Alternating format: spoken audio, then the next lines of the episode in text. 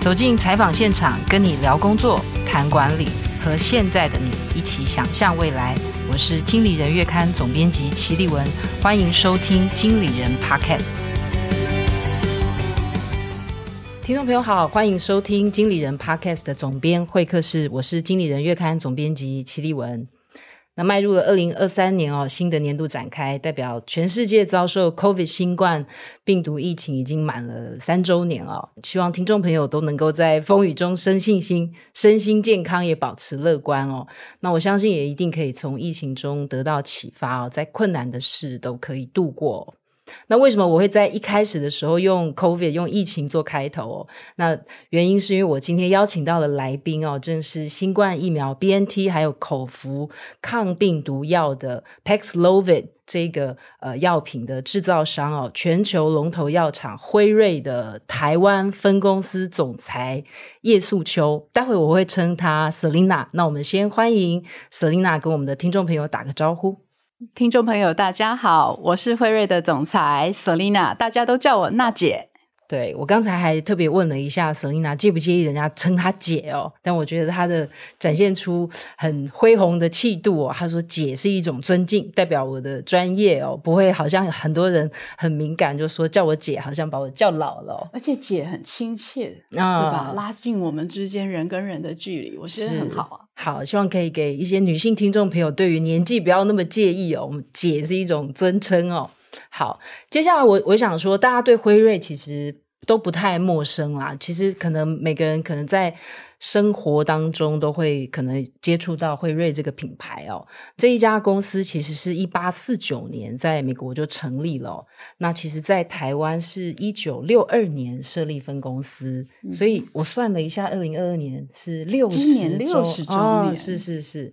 那呃，我特别要介绍娜姐的是，其实她是在。二零二零年当上呃辉瑞的台湾区的总裁。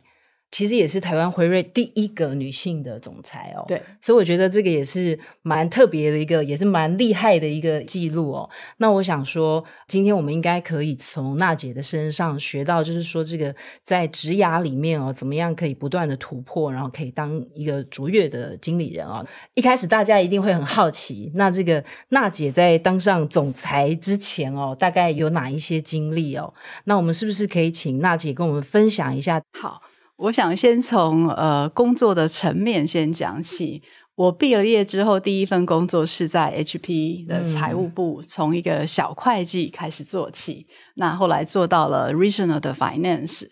那离开了 HP 大概约了十六年的工作经验之后，我就到了一家啊烟草公司，大概也快三年，然后就转到这个 Microsoft。待了大概也八年多，嗯，那中间还去管大中华，就是台北、北京跑这样子，大概三年。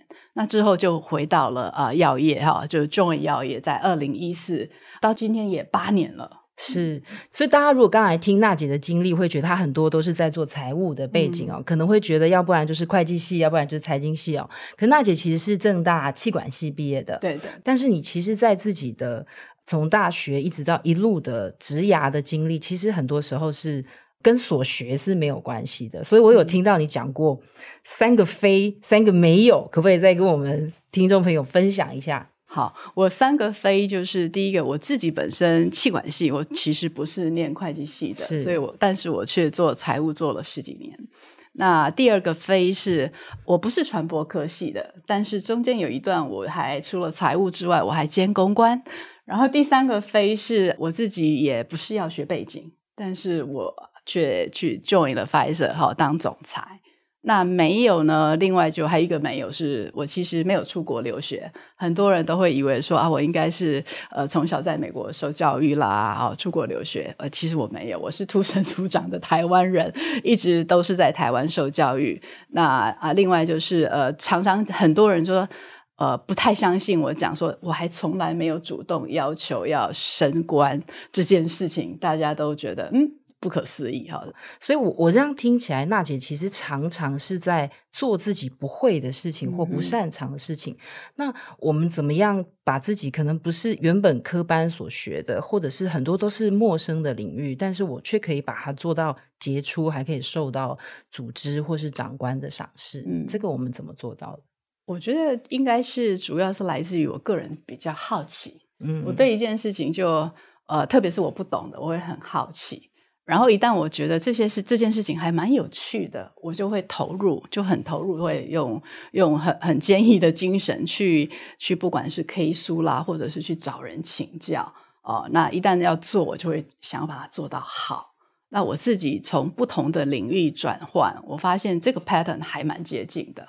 比方说，我 join Pfizer 之前，我都还没来的 interview，我就已经去去买那个药学系看的书啊，医学系的书。嗯、当然不是看到很深，但是我总觉得，哎，我要先了解我要去的地方，那那是不是一个我喜欢，然后我能贡献的地方？哦，这个是呃，加入 Pfizer 是这样。嗯，所以我会做一些功课，然后呃，对于我自己不熟悉的领域，我会呃不断的去请教前辈。嗯，刚才其实娜姐有提到，就是说其实从来都没有主动就是要跟长官说，嗯、或是跟主管说我想要升职。那这个这个，我觉得这个是很可以深究从不同的面向。那我首先先问第一个，就是我觉得我我有看到一段采访，你说就是其实当时就是。Pfizer 的可能是亚洲区的主管，或者是大主管，希望你来接任这个总裁的职位的时候，嗯、其实你是有一点恐惧的。有，对，那你那时候大概是什么心情？很想 say no 吗？还是我其实 say no say 了三次 哦。对，因为我我跟这位呃大呃亚洲区的总裁，我等于是他的呃策略伙伴，是他当呃 commercial 的总裁，那我是他的财务长。我们两个是常常要飞到各个国家去 review 别人的生意做得好不好，资源配置做得好不好，然后还要飞去呃总部纽约做预算的报告，所以我们有一种革命情感。哈，等他来问我这句话的时候，我觉得他是在开我玩笑，我当场就说 Are you kidding me？嗯，真的，这是你第一反应。对，我说 Are you kidding me？然后他说 No No No，I'm serious。然后我说 Unless you feel that I'm not a good partner。嗯，Otherwise, why you push me away, right？对不对？我就说，哎、嗯，除非你不喜欢我，不然的话，你应该觉得我跟你做策略伙伴很开心啊。你干嘛叫我去做台湾的总经理？那他说他真的这么觉得。嗯、那我就同样的事情，他问过三次，那我每次都跟他说不要。哦，那他就觉得他还一直质问我说，你为什么不要？不要还得说原因。那我就跟他讲了一句，我自己到现在都觉得。嗯，那是对我来讲是一个蛮大的突破。我后来打破了这句话哦，我当时是跟他说，我宁可做一个很有 commercial sense 的财务长，是 instead of 我是一个这个很普通的总经理，但是财务很好。嗯，意思就是说我喜欢做我擅长的事情，你为什么不让我在我擅长的地方发挥呢？哈，那他就说，可是你没有做，你怎么知道？你不会是一个好的总经理，嗯，那他就跟我讲说，我在你身上看到你应该是可以是一个好的总经理。哦，所以就因为有这样不断的对话，那我也花很多时间跟我的先生家人谈。啊，那也跟我的呃这个非常好的朋友，就是我的 HR 伙伴，哎，发现每一个人都跟我讲说，他们就是觉得你可以啊，大家都觉得你 qualify，但只有你自己，就我自己觉得。恐惧，我说，嗯、我就跟他们讲说，我当然恐惧啊。第一，我不懂药学，好，我从小就很怕生物化学。然后第二个，我们是念文科的，念文科的。然后我说第二个，我对于这个医疗体系的了解，我做财务有一些粗浅的了解。可是你医疗体系里面的眉眉角角。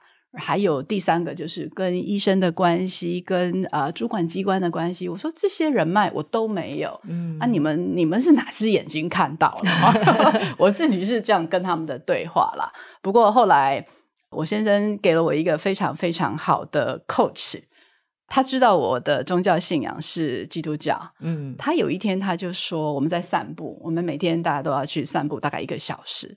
他就说：“你们基督徒不是说很多事情要交给上帝来决定，嗯，而不是人来做决定。那如果你现在连举手、连去被 interview 都没有做，那你就已经做了决定啦，就不是上帝的决定。你应该要至少先去 interview 再说。好，我就觉得，嗯，他讲的话真的还蛮打动我的，就是接受上帝给你的这个考验，你至少要先去试试看。对对，他说你不能直接就 walk away，you shut down the door，嗯，你就自己做了决定。所以因为他的这样子的点醒，所以我就就去了应征了这个工作。嗯，那没想到啊，就上了。因为您刚刚有提了很多，就是我觉得我不够这个，我没有这个，我缺乏这个。那当时大家看见你是看见了哪一些特质？就觉得说，哇，你其实是很可以做这种比较是呃 general management 这个、嗯、这个 role。好，我我觉得应该是说财务的 background 呃有一个很大的优势，因为我们呃财务的转型这么多年来，好的财务长其实他是一个很好的策略伙伴。所以等于是总经理要懂的，我也许我功力不到一百，但是你跟在很棒的总经理旁边，一直学习，一直学习，你会有一些功力，可能有六成到七成，你会了解那个生意的经营的样态。哦，这是第一个哈、哦，有这种这个地利之便。那第二个是，我觉得是呃，长期以来我有不同的。领域就像您刚刚讲的，我有 IT 产业，我有 FMCG 的产业。那当公司在转型的过程，他们想要看到的是，呃，看有没有一些火花、跨界的思维，可以让公司有不一样的创意出来。我觉得这是第二点。然后第三个，我觉得也是可能是女性特质。大家会觉得说，诶，女性特质在现在呃这个不同的年轻世代，然后更需要有多元。创意，也许女性的沟通这样子的特质就非常适合来担任这个角色。当时我是觉得他们是看到我这个啦，嗯，所以其实我们常常说，我要上任一个新的职务的时候，可能要做一些准备嘛。嗯、那我决定要做总经理，跟我过去的财务专业可能有蛮大的差异的时候，你自己心态上面或是知识技能上面有没有哪一些调整或准备？嗯就像你对我的了解一样啊，一旦我决定要做的事情，我就会全力以赴哦。即使我心里还上上下下，搞不好人家不会选我。可是，一旦我决定我要去面谈，我就把它当认真的一件事情在做。嗯、所以，我去面谈的时候，我其实有准备了 slide，就、嗯、就两张哦，两张 slide，把我是谁，嗯，选我为什么要选我，以及如果选了是我之后，我要做哪些事情，我要发表证件的。啊，哇，两页感觉很精简，但是却很有力。是是是，所以里面的细节就是说，其实你已经先想好我要做什么了。对，因为我觉得，如果你决定要去做些什么事情，你一定要有呃说服自己的动力啊，你的 motivation 是什么？那你希望带给这个组织的贡献是什么？这样才会 win-win。你自己知道你想达成什么，嗯，以及你对这个组织的贡献是什么。那我觉得在这样子的 match 之后，你讲出来的话，你说服自己，也说服别人，嗯，那也会成为我之后的成长的动力。我就是朝那个方向，让大家知道说，哎，我的想法是这样，你们来给我一些 input。呃，我后来发现，别人给我的 input 会让我原来的 idea 更完整。我原来也许想做三件事情，那后来有人会告诉我说：“哦，你其实还要做三之一、三之二，甚至你应该多做第四件事情。”那总是要有一个 starting point。那 starting point 就是自己要认真，要花力气去思考。是，你们一定会想说：“哎，我做到总裁，总是因为我一路都很优秀啊，然后我也可能会很积极的想要让大家看见我。”可是其实。Selina 好像会跟大家认为，可能一般呃传统外商的形象，嗯、或者是在职场上面非常的呃积极向上，总是争、嗯、想好我的下一步要做什么。嗯、好像这个形象跟你自己在受访的时候曾经提到，就是其实你几乎都没有嗯呃主动争取过我要这个职位，我要那个职位。那这个有两个解释，一个就是都是别人要升你官的。那另外一个就是说，其实你是比较随遇而安的，嗯，所以其实有时候会不会是你虽然是很随遇而安的性格，但是其实你的人生里面一直都在做准备，只是说它其实是一个，嗯、可能你很喜欢学习，嗯，可能比方说你可能你你刚刚有提说你没有出国留学，但是其实你进到外商，你的英文已经 ready 好了，那如果讲到这个，如果你不介意的话，当然这个是有点比较 inner 的事情啦。是，其实这个要回归到我的 background。嗯，呃，大家都知道我们有一个盖洛普的叫做呃 Strength Finder，是，好，哦、就是三十四个人、嗯、人格特质啊、嗯嗯呃。我的三十四个人格特质，我的 top three，第一个是 achiever。啊！第二个是 significance，是就是你要觉得自己是很重要的，啊。第一个，嗯、第第一个是你要达成什么事情，嗯、使命必达。然后第三个是负责任，responsible。嗯，那、嗯、为什么我做出来的这这三个 strength finder 哦，跟我的成长背景有关？因为我从小就是在一个非常贫穷的环境长大，嗯、所以可能因为那样子的长大的过程，让我面对很多的不安全感、恐惧。以及这个呃，这个 Rene Brown 有一本书嘛，叫《Dare to Lead》，嗯，他其实有讲到呃，shame 这个字，羞愧感。嗯，就我有那种自卑。我们中国人、台湾人讲说自卑，那外国人是用 shame 这个字眼。就我对于自己成长的背景，我没有信心，然后有那样子的害怕，他是一直跟着我。然后我的成长过程就是要一直证明我可以。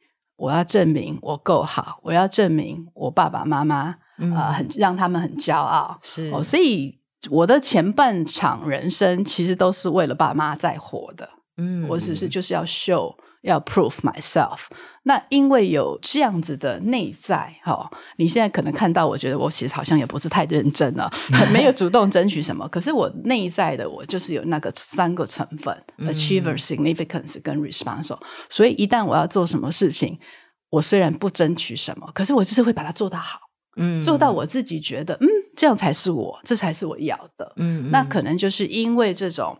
本本分分的把事情做好，那老板就会看到啊，水到就会渠成，嗯，是这样子。我没有刻意要去准备什么，我就是觉得我要活在当下，把我要做的事情给他做到好。其实这个比较是类似于，就是说。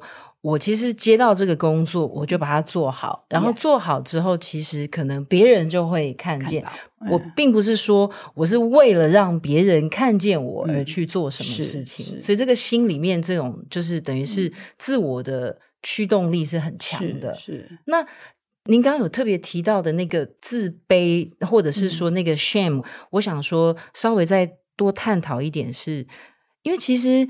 如果以现在我们回头倒过来看，就是说，哦，其实一路都很多外商的经历，嗯、然后其实大学那念的是正大气管，高中念的是北一女。那就算是家里稍微贫困一点，为什么会就我们会觉得说，已经从高中到大学一路到职场，嗯、就是说，为什么那个小时候的贫困经验会让你觉得好像对你的人生或是人格造成了影响？嗯、因为很多人会觉得，好像反正家里穷一点，但是我一直学经历都蛮好的、啊。嗯嗯，哎，其实我自己又有也也是妈妈嘛，嗯、哦，我后来长大跟自己慢慢的去和解之后。我也做了很多的心思，嗯，其实有些时候人受伤，你当下你是不知道的，嗯、是，可是你等到你很多很多，你去探究自己内心深处，你终于懂你为什么会有这种 shame，因为曾经受伤。嗯，我人生的瞬间，我到现在都还记得两个瞬间。嗯哼，第一个第一个 shame 就是说。我的呃学校的老师那时候大概小学四年级，嗯、那老师非常非常喜欢我，他每天还会帮我绑头发、绑马尾，啊是啊，我又是模范生，又是班长。那有一次，那个老师就跟我说：“哎，他要成立社团，那个叫太极剑，那要请我 join 那个社团当社长。”可是我当下拒绝老师。那老师就觉得很不能理解，那小孩子也不会沟通，当下的心情就是说我们家很穷，呃，参加太极剑社，一个是要买那支剑要花钱啊，第二个是要做制服，我们不能够造成爸爸妈妈的负担，嗯、所以那时候才那么小就觉得说。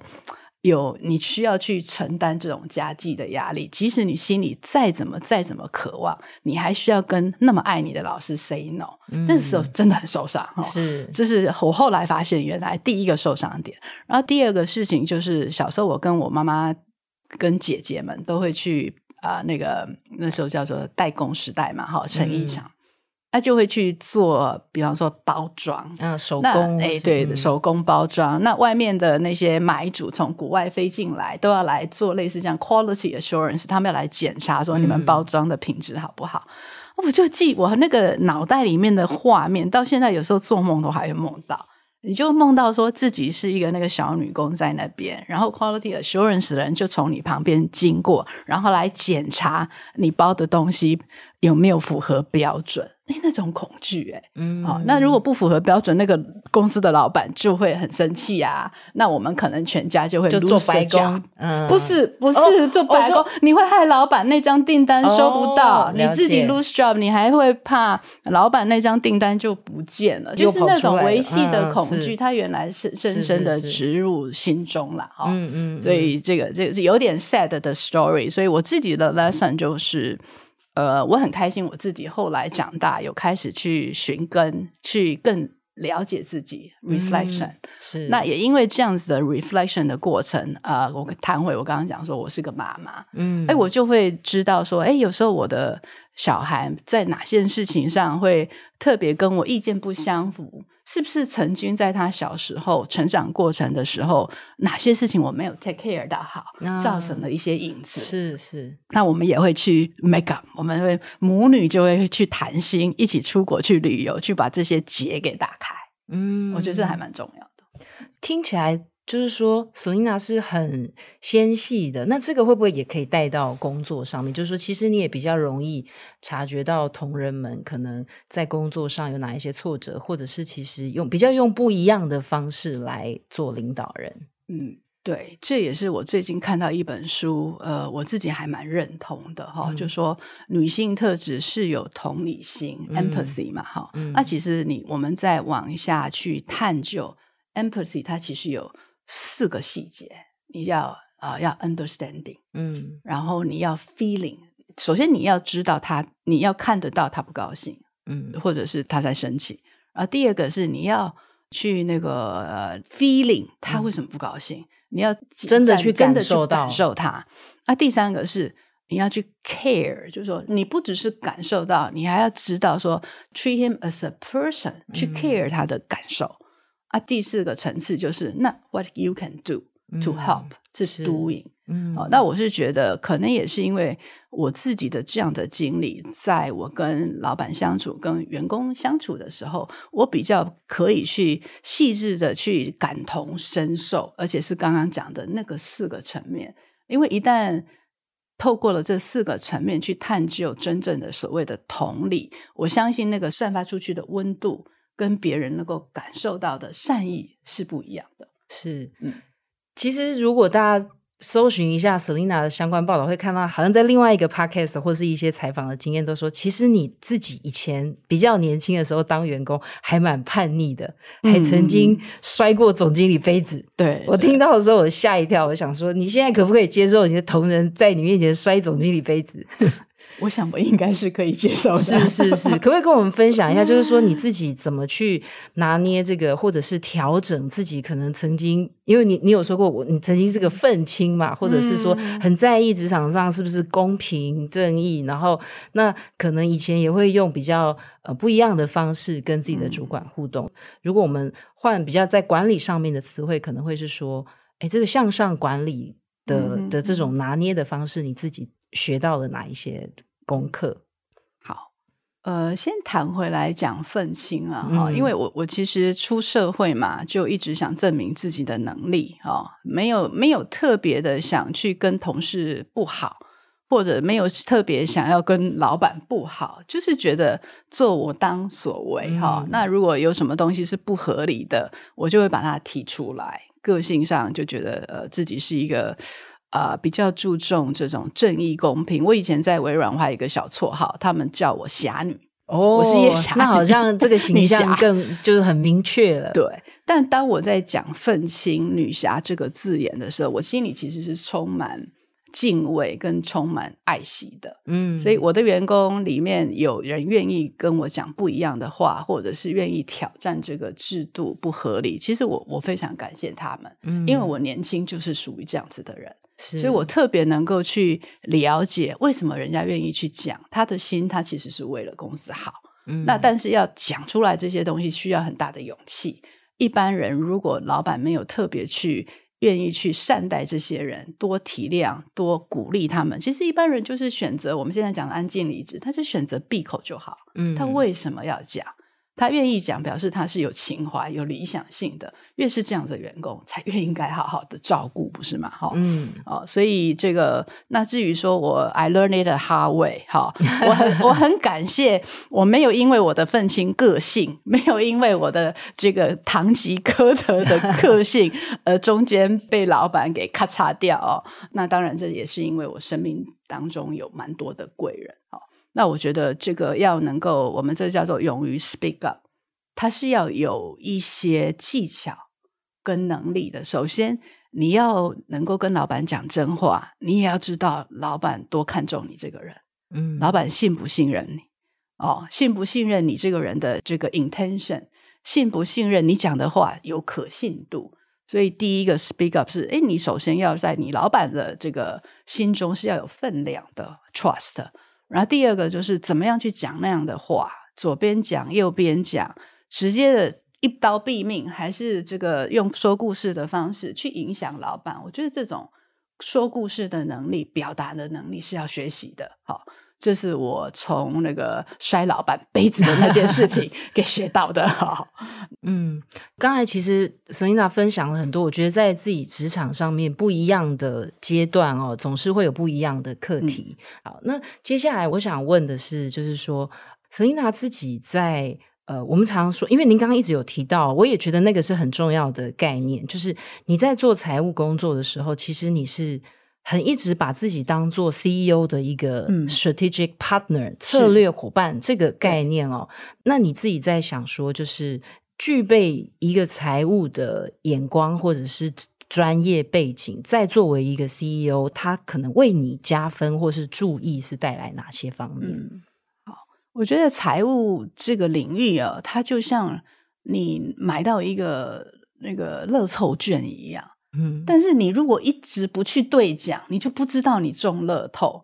我自己的想法是，我进到财务这个领域，呃，通常你一旦当上嗯 finance manager 啦，或者是财务长，你就会帮助你的 CEO 或者是事业单位的主管做很多的资源配置嘛。那一般很多的财务主管就会首先就会把自己当做是守门员、警察、gatekeeper、内控。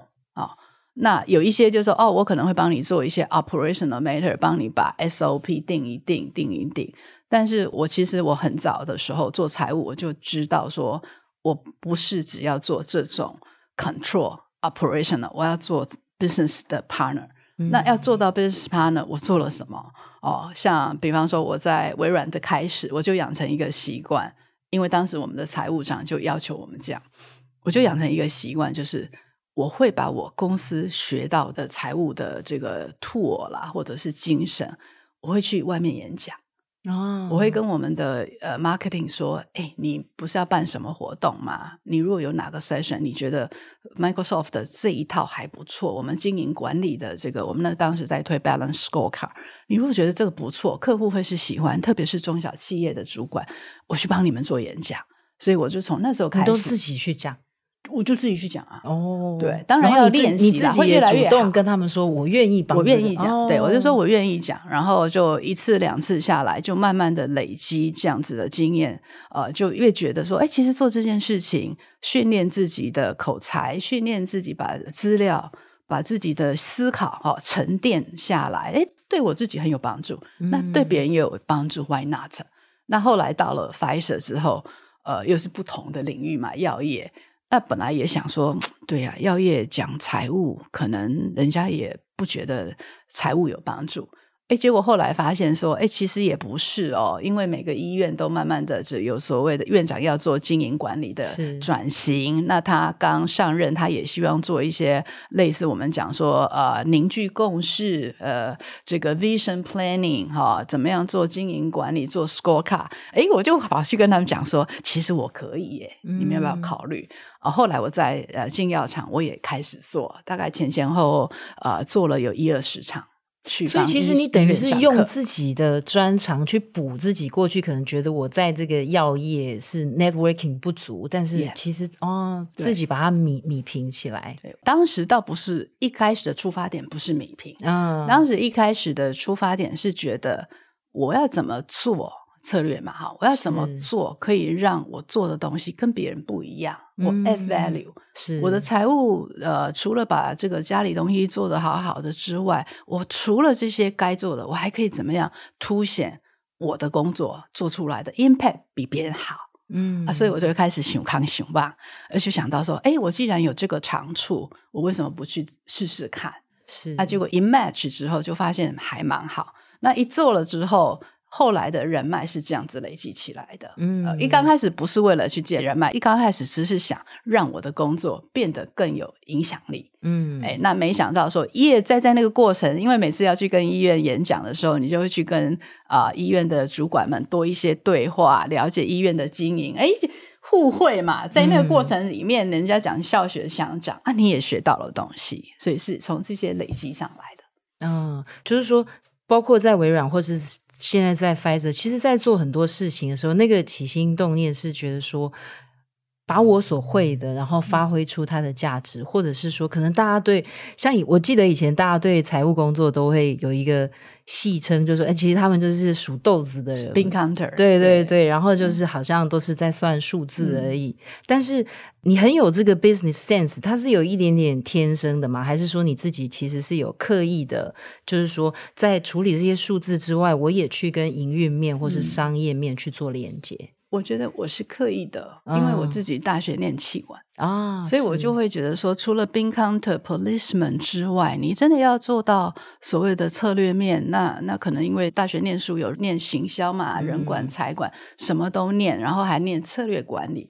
就觉得说，这些东西，既然我在我的脑袋里面我是有这样的概念，我为什么不把它用在我的财务工作？嗯、所以，我当我跟我们的不管是产品经理啦，或者 CEO 在讨论的时候，我会用他们的语言，当然要配上我财务的数字，嗯、我会用他们的语言一起跟他们讨论说：“哎，你这个产品策略这样配怪怪的。”因为你的 TA 好像不是你 TA 跟你要做的事情，跟你的策略，跟你的行动面似乎不太连接。我会用他们听懂的，尝试用他们的语言去跟他们沟通。哦，那我觉得这个是要刻意练习。嗯嗯嗯嗯。那也透过这个工作，他们教会我更多东西，那我也教会了他们更多的东西。Win-win。是，所以其实，在这个比较有数据，或者是比较有不管是成本概念也好，或者是说数字概念也好，你觉得自己在进到总裁或是 CEO 这样的 level 的时候，他会不会让你在做决策上面，可能也许会更理智或更周延？你自己觉得会让你跟一般的 CEO 会有什么比较不一样的差异化？嗯，我觉得相差不大。嗯。嗯因为其实一般公司的 CEO 本来训练就是呃各个方面都要兼顾，那我反而啊、呃、像张三丰教张无忌打太极一样，嗯、我反而常常提醒我自己，你要甩掉一点点财务长的比较害怕风险的个性，嗯、你要更愿意看 growth，是。看 investment，、嗯、我反而要刻意提醒说忘了忘掉忘掉忘掉。忘掉嗯 对，也不要太就是哇，在那边计算，然后风险考虑啊。是，那人家讲换位置、换脑袋，我倒是觉得我调整的还蛮快的，因为我知道，当我是财务长的位置，我的天职就是要 safeguard 我的这个财务报备啊，P&L 赚的钱多不多。但是当我是呃，这个 CEO 的时候，我就会知道说，其实我看的不是一个 one P&L，我还要看人 human capital 的 P&L，我还要看 social responsibility 的 P&L，我要看 long term 呃 ESG 啊，对对对，嗯、所以我觉得那个换位置换脑袋，让我想事情会比较周延，所以我就要刻意提醒说，你不能够一直只 focus 在只看你财务的那个那个面向，要更平衡的去看待。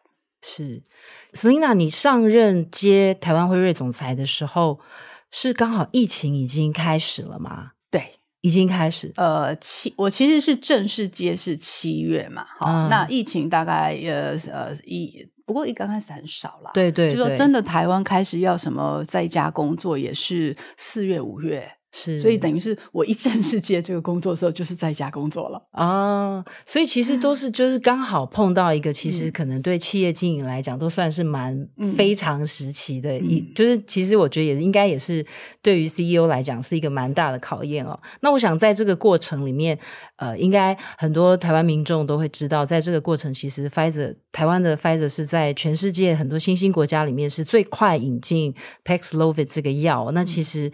这也是台湾辉瑞团队其实花了很大的心力，在很短的时间促成这件事哦。那我想说，这个可不可以请 Selina 跟我们分享一下，就是你怎么去在很短的时间内带领团队完成这个任务？然后，其实因为你我看报道都有提到，它其实是一个跨团队的、嗯、跨功能的，然后又很急很赶。然后，我我觉得这个应该也是你自己在呃从上任到现在，在我觉得。应该是一个蛮重要的任务，同时也展现了领导力，也展现了大家团队力。嗯，好，呃，Paxlovid 这件事情呢，它就是呃，我常笑说我自己是疫情总经理，一上任就碰到疫情，然后呃就要处理蛮多的，包括疫情这一段时间改变我们的工作形态，呃，嗯、我们要在家工作，医院我们也进不去，对不对？跟医生过去会开医学会，也都要变线上。那后来等到呃，眼看着疫情就要起来了，那时候其实我们跟呃指挥中心这边就有在研究，就知道说，哎，看起来农历过年有可能疫情会上来。哦，哎，果然后来真的农历过年到后来的三月四月，真的是按照那个剧本走的。我们的专家的预测其实是算有准头的，所以在那一段的过程里面，真的是叫超前部署。呃，外界的人可能不知道啊，其实你们看到的只是结果。嗯、那在这里面，包括我们医疗产业，包括医药的从业人员以及政府指挥单位，其实我们真的每一个人都在自己的角色上面不眠不休的在奋战。那我接到这个任务的时候，指挥中心希望我们尽快把 EUA 搞定，把这个药带进台湾。前后大概只花了二十五天拿到 EUA，另外十三天药就到台湾了，总共就三十八天破纪录。嗯、那我当时为什么觉得这件事情很重要？其实是一点悬念都没有。因为台湾当时的状况是，我们的疫苗接种率真的偏低，嗯，哦，那返乡人潮又快要来了，那你可以想象这个死亡率会是什么样子？根本想都不敢想，一心就是跟同仁讲说，我们从事医疗人员，呃，做医疗这个产业，其实起心动念就是不忘初心嘛，就是要救人，就是要服务更多的病人，没有悬念。就是不计代价，不计多少的辛苦，一定要把这件事情给搞定。所以，因为有这个共识，哦，大家都很认同我们的这个使命感，就是要救人。也是因为有很好的文化的底子啦，那就信任嘛，哈、那彼此互相体系。那在这个过程里面，呃，我们自己开会也曾好像开开到吵架。因为就是互相在逼呀、啊，嗯，你不快一点，我就会受影响哦。你第一棒 delay 了，第二棒就接不下去啊。那更何况第三棒啊，所以当时就要做不同的沙盘推演，就是说，如果第一棒有 delay 的话，那你第二棒可不可以同步做啊？你第三棒可不可以也同步做？就有不同的 scenario 在 plan，为的就是要把药一定要在农历过年前给弄到台湾。因为我看到报道是说，其实。可能有的人会觉得说，那一个药厂推一个药进台湾，其实好像很理所当然。嗯，那可是其实我看到报道是说，其实这个并不是你们年度的 KPI，它其实完全是 extra，就是我其实是多做的。嗯，那其实怎么激励同仁去完成这个其实很高压，然后又时间很短的这样的一个任务？嗯。哎，我觉得这个就是我们一直强调那个文化的重要性。哦，Pfizer 这么多年来，我们一直都有一个很好的文化，全名叫做 Breakthrough that change patients' lives。那娜姐自己的口语版就是北极星，我们的北极星就是要救病人。嗯、那因为在有这么大的一个文化的底子铺垫，所以当我登高一呼说这件事情就是要做，没有第二句话，哎，大家就跟了。嗯，哦，这是我觉得文化对于任何领导人来讲，你的文化建设的好不好，在这种关键时刻就看得出来了。嗯嗯，哦，你的文化有没有办法好动到一堆人跟着你，就是不眠不休，for nothing incentive，就为了把事情做好。哦，所以这个是呃文化的积累啦，不是我个人的功劳啦。是，那到目前为止，就是说，在这个做执行长这个任内，你自己到目前为止，因为您刚刚说是疫情 CEO 嘛，嗯嗯，那你自己觉得在大概这两三年来的你比较大的感受，就是说，其实也等于是接受了一个全新的挑战，然后当时 say no。到现在其实也做了一段时间，成绩也不错。那你自己觉得可能带给你最大的转变是什么？或者是说，假设给我们听众朋友一个鼓励，就是说，其实你要勇敢跳出你的舒适圈。嗯、你觉得会给他们什么样的建议？嗯，我自己呃，三年来这这快三年哦，很大的一个 reflection 就是说，生命就是会找到缺口。嗯，哦，疫情来了，不能办面对面的活动。那来做线上，我们就把线上的活动搞得有创意一点呢。哦，刚开始大家觉得说，哎，没有面对面的话，老板跟员工怎么沟通？然后要做这个半年度的规划会议啊，那怎么做呢？哎，没想到我们后来转成线上之后，发现参与率比以前 face to face 更高。嗯，然后同仁其实也更爱。因为你就放了很多的创意跟巧思在里面，所以呃，本来是一个危机的事情，换个想法，换个更 creative 的方式，它就变得更好。你以为是绝境，其实它就变成是一个这个 bonus。那另外也是就，就呃，我在这个过程里面，我本来也以为说，这个业务同仁或者是我们的内部的同仁，他们对于呃公司不准他们下市场。这件事情会非常反弹，嗯，但结果啊、呃，这个事情是这样子的。我们大概去年的呃四月、五月开始，不就是疫情嘛？那那时候很重要，就是保护医疗量能，对，还记得吧？好，记得记得。呃，你进去医院就会导致更多可能性去感染，所以当时呃，我们总部就说，第一方面我们要保护医疗医疗量能，第二方面我们不要员工冒险进医院。那所以我就跟员工讲说，我们就是不准进医院。要一直到病情那个疫情下来，我们才下才才可以下医院。结果我的所有的同事一刚开始都跟我讲说：“娜姐不行了，别家的业务都已经可以进医院了，为什么你不让我们进医院？我们反而整整晚了别人三个月下市场。”嗯，那其实那种心理的压力多大？因为业务是要靠业绩奖金，就我不能到现场。嗯、对，我一方面是我再来两个 quarter，我的业绩奖金领不到；二方面，你这个 quarter 生意掉了，它会有后续反应，会一直积累，所以很多的焦虑跟不安在那里。那之后我就举办了一个 virtual，我就我们公司大会 town hall，我就非常非常透明。呃，我另外一个沟通我喜欢的方式是，我会非常透明的告诉他们我为什么这样做，所以我就很白的告诉大家说，我可以理解你们的焦虑，但是现在还是那句话，北极星医疗量能要不要保护？如果我们认同这件事情是重要的，那我们就要以身作则啊！我不管别人怎样，我们 Pfizer 是一个这个 adhere to 我们自己的 value system。嗯我们做我们认为对的事情，不要管别人怎么做。好，所以我就跟他们讲说，让我们坚持我们的价值观。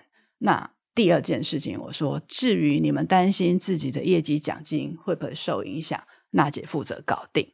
所以我就跟总部跟我老板讲说，这一段时间的业绩奖金都发一百，嗯，就不会让他们 miss，没有 miss target 奖金就领不到。所以我就让那两个 quarter 都是。一百 percent，嗯，就奖金就发了。是，那我觉得后来同仁当然可以理解说，我是为了他们好，公司也是为了他们好，但是同时公司又 care，嗯，而且 do 让他们的荷包不会受影响。那我觉得这样子很透明、很真诚的沟通，然后大家对于这种使命感，呃，我们的价值观认同度会更高。嗯，所以其实不是说只是供体时间，而是说其实公司。就是不是要你跟我一起，我们一起来吃这个苦，而是说，其实公司也相应的让员工很安心，甚至可能也得到了一定程度的，可能是财务上面的保障。Yeah, 是对，是所以我们今天采访哦，就进行到这边。那我想在这个过程里面哦，大家应该可以感受到，就是呃，娜姐其实这样在职涯上面一路走来哦，虽然她自己说的都是我。没有很强求每一份工作，呃，我一定要往上升迁哦。但是我觉得今天我们一定可以学到的是，其实你把每一份工作在当下都做到最好，其实我觉得机会就会来。我想这个也是给很多人蛮好的激励哦。就是其实有时候并不是汲汲营营的去追求我的下一步，其实有时候是看好眼前这一步，其实。无形中就在铺垫好自己往前走的每一步哦。那我想这个也是呃，我自己今天也收获很多。那我们再一次谢谢台湾辉瑞的总裁叶素秋 Selina，谢谢，拜拜。听众朋友喜欢经理人 Podcast 的话，欢迎留言给我们，或者是到 Apple Podcast 给我们五星好评。那如果你有职场的困扰，想要寻求解答，或者是有重要的议题想要了解，或者是有精彩的人物希望我们采访，也可以填写资讯栏中的表单，我们会努力满足您的期待。今天的总编会客室就到这边，拜拜。